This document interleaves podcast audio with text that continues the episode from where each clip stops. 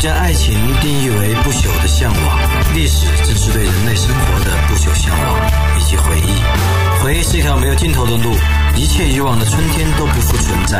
然而历史永在，只要我们试图去理解真正的历史，我们就走上了一条美妙的路。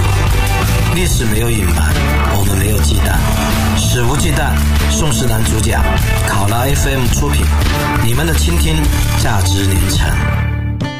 考来 FM 的朋友，大家好，欢迎收听本期《食物鸡蛋》，我是宋世南。今天是重阳节，我们来聊一聊老人的故事。其实呢，我们身边都会有老人，不管是我们的爷爷奶奶、外公外婆，或者是另外的长辈。但是我们仔细想一想，我们是否真正认真的倾听过他们的故事？而每个老人其实他身上都有很多故事。像我自己比较遗憾的是，我有一些长辈。在他们生前，我没有倾听他们的故事；当他们去后，我再想来找他们问问当年的一些人事，已经不可能了。老年人就是这样，常常被我们忽视，但一旦他们去了，我们的生活就肯定有所残缺。过去他们所有的好处、恩情都会涌现出来，而你所有的遗憾和抱歉也会打得你头昏。而他所有的故事，就算你再想知道，也不可能再去知悉。我一直记得三年前的一个夏天。那一天，我非常幸运，听到老辈子给我讲他们的故事。那是二零一二年夏天，我父亲的六兄弟姐妹在故乡聚会。二娘从北京来，三伯从重庆来，四娘从内江来，五娘从长沙来。我老爸是邀访，和他的大姐，也就是我的大娘，同在乐山。我喊的娘，其实就是姑姑，据说是客家人的一个传承。我们甚至喊的是老子。我们的二娘、二姑姑，我们喊的是二老子。四姑姑喊的是四脑子。我父亲呢，本来有七兄弟姐妹，他的大哥在零七年去世，享年八十六岁。所以二零一二年他们六姊妹聚会，也已经是一个大团圆。已经去世的大伯的故事我比较清楚，因为我们多年来一直很熟悉，常在身边。大伯本来是一个有才能、有傲气的人，他生于一九二一年左右，但是呢，在后面的政治环境变化。我大伯从有才能、有傲气，变得谨小慎微。他这一生经历过国民革命、抗战、内战、中共建政、正反、反右、文革，哇，林林总总，很多运动。在晚年呢，他迎来了淡泊宁静。可是，在最后的时光呢，又不得不接受一些坏消息。除了大伯以外，其他长辈的故事，其实我比较陌生。因为少年时代我没欲望听老辈子的故事啊，总觉得他们讲陈芝麻烂谷子的东西，唠唠叨叨的。而且老辈子呢，有时也不愿意跟我讲，他们有顾虑。像比如说三伯曾经被打成右派，我长大后多次问他右派怎么回事儿，他却只说：“石南，你锋芒毕露，还是不跟你讲的好。”嗯，中共是要秋后算账的，凄凉和好笑。不过二零一二年夏日的那一天。正是黄金般的一天，我和长辈们闲聊，不知不觉，他们竟然纷纷都打开了回忆之门。大娘的一生是最凄苦的。大娘是大家闺秀，我爷爷曾经当过区长，相当于县长，也当过私塾老师，非常有文化。像现在四川有名的画家李道熙，都是我爷爷的学生。现已去世了。李道熙跟我们吃饭的时候，还曾经给我讲起我爷爷当年教他们唱《长亭外，古道边，芳草碧连天》，教他写字，教他画画。我大娘是生于书香门第，大家闺秀。她现在已经九十多岁了，但是呢，她还非常的讲究。比如说到我们家来玩，或者走人户，四川话走人户就串门，他一定要有东西遮手，他从来不会空手来，他一定会给我爸爸、我或者我姐姐或者我姐姐的侄女儿或者皮娃子带个小玩具，带点小点心，他总有东西遮手，而且他非常讲究卫生，特别干净，相貌呢也看着非常的清爽。像我的朋友冉一飞见过他，就一直在说：“你的大娘年轻时一定是美女。”大娘不只是讲究有尊严的活着，他脑子也好。他打麻将长期赢我老爸，每个月赢我老爸几百块钱。像前面我提到过，冉云飞见我大娘，是因为他到乐山来玩，我、我老爸、老冉和我大娘，我们四个人打麻将，打两块的麻将，两块起，三十二封顶，老冉输了四百多，哈哈哈哈大娘赢了有三百八。老冉当然可能有放水嫌疑，他是我好朋友啊，是我兄长，给我面子，不好意思赢老辈子。但是大娘能够赢下来，也是本领。说回来，我们说大娘的故事吧。民国时期，我爷爷呢是乐山福禄区的区长，与当地的首富王家联姻，大娘就嫁给了王家的长子。一九五一年，我爷爷被正法，而大概在同期，王家也土崩瓦解。我大娘的父亲被判无期，他们两个离婚了。又过了两年，大娘带两个儿子到乐山莲花镇代课教音乐。然后到了一九五六年，大娘这样被转为公办教师，却被大伯的妻子，我的大伯娘是一个非常善良的人，非常好的人，但不知道为什么当时跟着苗红的他却跑到派出所举报，说大娘是漏化的地主分子，结果转正未遂，大娘呢就只能去短运站，就是短途运输站做体力活路。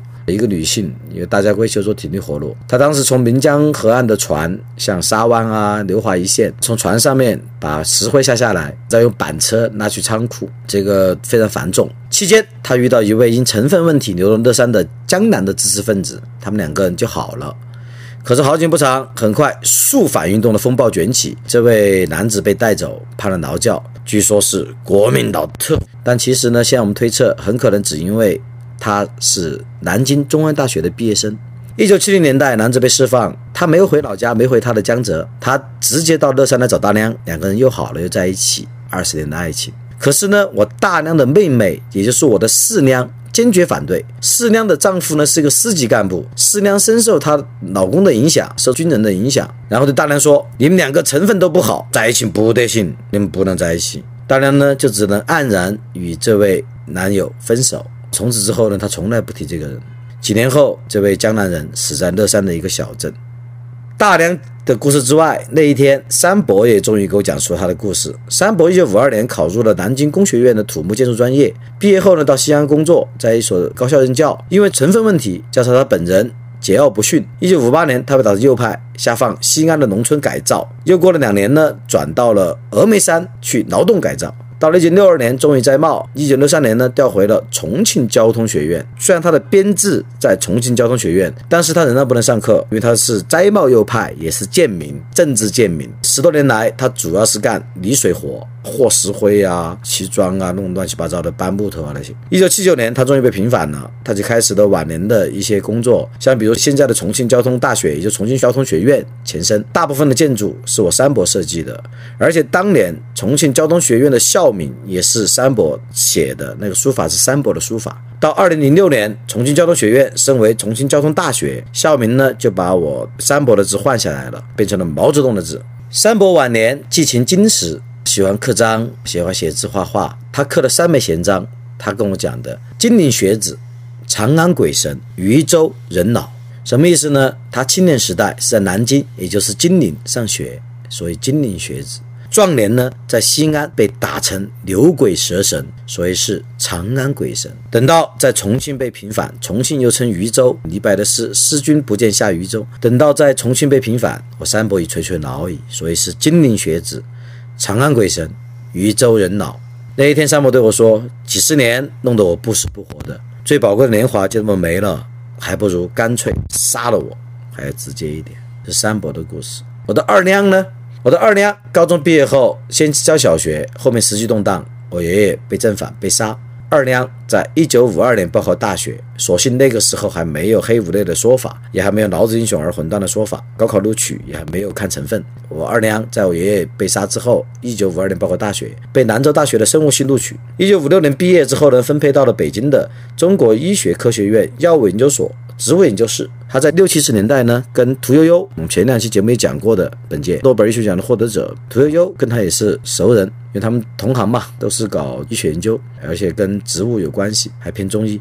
在一九五六年，我二娘去北京报道之前呢，他千里迢迢回故乡看望母亲，坚持把他的幺弟，也就是我父亲带出省，因为我父亲当时心脏病，他想把我父亲带到北京去求医，他本来又是学医的。呃，一路上带着父亲，那个是沐风解雨，备尝艰辛。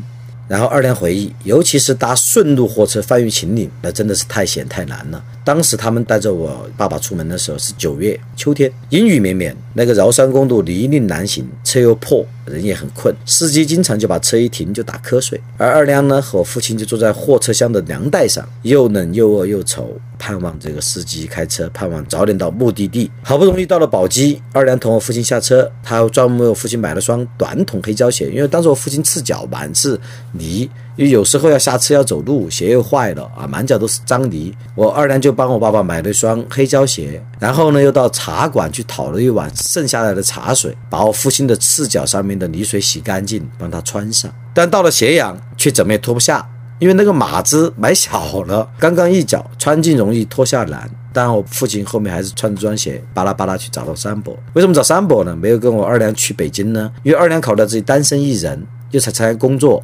恐怕不能照顾好我父亲。而三伯当时已成家，而且三伯呢，当时是一个副教授，也是有一定地位的知识分子。当然，这些一定地位知识分子后面很惨的。所以呢，在路过咸阳的时候，二娘就同三伯商量，最终呢，将父亲在西安交给了他。二娘还是比三伯幸运。到北京后，那么历史的政治运动填家庭背景，二娘从来没有写过我爷爷被正反的事情。当时也没有联网，也没人举报。结果在动荡纷乱的时代，二娘安然无恙。他后来呢，还主编过大部头的《中国药用植物大典》，还拉丁文和中文对照的《中药志》等书，也算有成就。如今呢，二娘在北京的天坛旁安度晚年。啊，我今年八月份还去看过他，看到他也不断提醒我，哎，你说话不要那么尖锐，你要小心，他们是要整你的。就老年人的记忆犹新，而他的判断还不一定全部是错的。我的四娘呢，是我父亲那一辈长得最漂亮、最好看的。我父亲经常说，男的里面以大伯和他最英俊，女的里面就是我四娘和大娘最漂亮。可是呢，就像龚自珍的诗说的：“木有文章，尘世病，重多言语不能飞。”漂亮有时候也会带来一些悲哀的命运。一九五零年，四娘在前卫中学毕业，那时候革命风暴席卷一切，他阴差阳错被报到了军队的文工团，唱歌跳舞到文化教员。后来呢，又有组织决定同一个军队的干部一个荷兰结婚，这组织安排的，并不是自由恋爱。一九五三年，她的大儿子出生，因为她的丈夫长期酗酒，保姆又失职，结果她大儿子呢一出生患上了小儿麻痹症，左脚残疾。后来她也接连而生了生了二女儿、三儿子、四儿子，还正常。最小的还有一个五女儿是智障，四岁的时候死亡了。四娘的丈夫呢，在一九五五年就受衔死为大尉。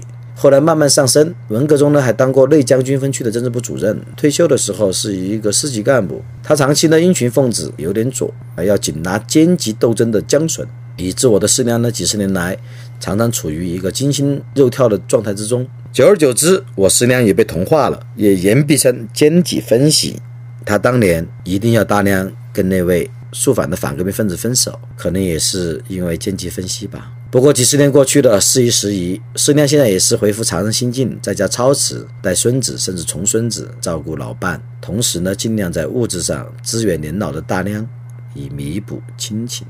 以上叙述呢，都太过平淡简略，远不及当天我被长辈讲出的故事震撼的万分之一。那天闲聊呢，实在是一次幸运，借由亲人之间的沟通，可以把他们老辈子过去经历的事情现实化，栩栩然犹如目前。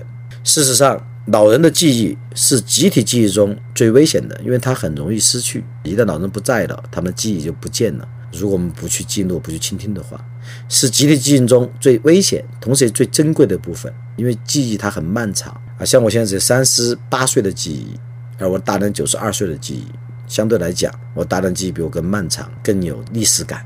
老人的记忆如果缺失呢，其实集体记忆也失去了一块重要的基石。而集体记忆如果缺失，不管是自愿缺失还是非自愿的缺失，那么也会导致我们的认同紊乱。我们称自己是中国人，如果我们不了解我们父辈的过去，我们好意思称自己是中国人吗？如果我们只活在虚幻的五千年的文明中，而不去了解我们父亲母亲、我们爷爷奶奶、外公外婆、我们的姑姑、我们的舅舅的过去，我们好意思称自己是中国人吗？而且我们真的明白什么是中国人吗？共同体的过去呢，保存在著作档案、博物馆、纪念碑和纪念日等等东西中，其实更保存在每一位个体的脑海里。而国家呢，总是试图要操纵著作档案、博物馆、纪念碑纪念日，以此呢来操纵共同体的过去。为什么要操纵呢？因为集体记忆永远是权力的目标和工具，对记忆的操纵就是对统治的维护。不过，我认为，无论权力如何不可一世，如何光芒万丈，如何强劲不堪，但是呢，他对个体的回忆总不可能完全征服。很多时候，他甚至是无能为力。当然，出于恐惧，人们也会按下自己的回忆，或者说暂时按下自己的回忆，把它变成一块化石，深深地埋在心灵的深处。但总有一天，这回忆有可能对亲人、朋友或历史学家打开。而当打开的时候，这个时刻就是价值连城的时刻，我们应当珍惜，应当把握。二零一二年的夏天，我幸运的遇到一次机会。这一天，我的长辈们为我打开回忆之门。可惜这次机会稍纵即逝，因为当老辈子讲的正畅快的时候，我的儿宋小皮却被猴子抓伤，我只好赶紧送他去医院打一针疫苗。等我归来，老辈子们已没有兴趣了，不愿再谈。不过，我渴望再有那么几次机会，一个一个面对面的倾听他们的故事，并且记录下来。这既是我的家族故事，其实也是我们中国人的共同体的故事，不能够敷衍了事。任它消散。西塞罗曾经说过：“人生必有终点，如同树上的果实，田间的谷物，到了成熟季节，便要枯萎坠落。”今天重阳节，我们倾听而且记录我们老人的故事，就像是在共同收获果实与谷物。待我们老去，但愿后辈也为我们倾听且记录。感谢各位收听本期《食物鸡蛋》，非常感谢。不知道你们有没有共鸣？如果有共鸣，需要你们拿起手中的录音笔和笔，回去采访你们的长辈，记下他们的故事。没有一个人是普通的，每个人都有闪闪发光或者黯淡无光的过去。而不论是闪闪发光还是黯然无光，它都必然有被记住的价值。不管你是为了你的亲情，还是为了历史。感谢各位收听，今天的节目就到这儿。食物鸡蛋。大家都知道的，都懂的，来一起念一念：食物鸡蛋。嗯，我们不听不散，拜拜。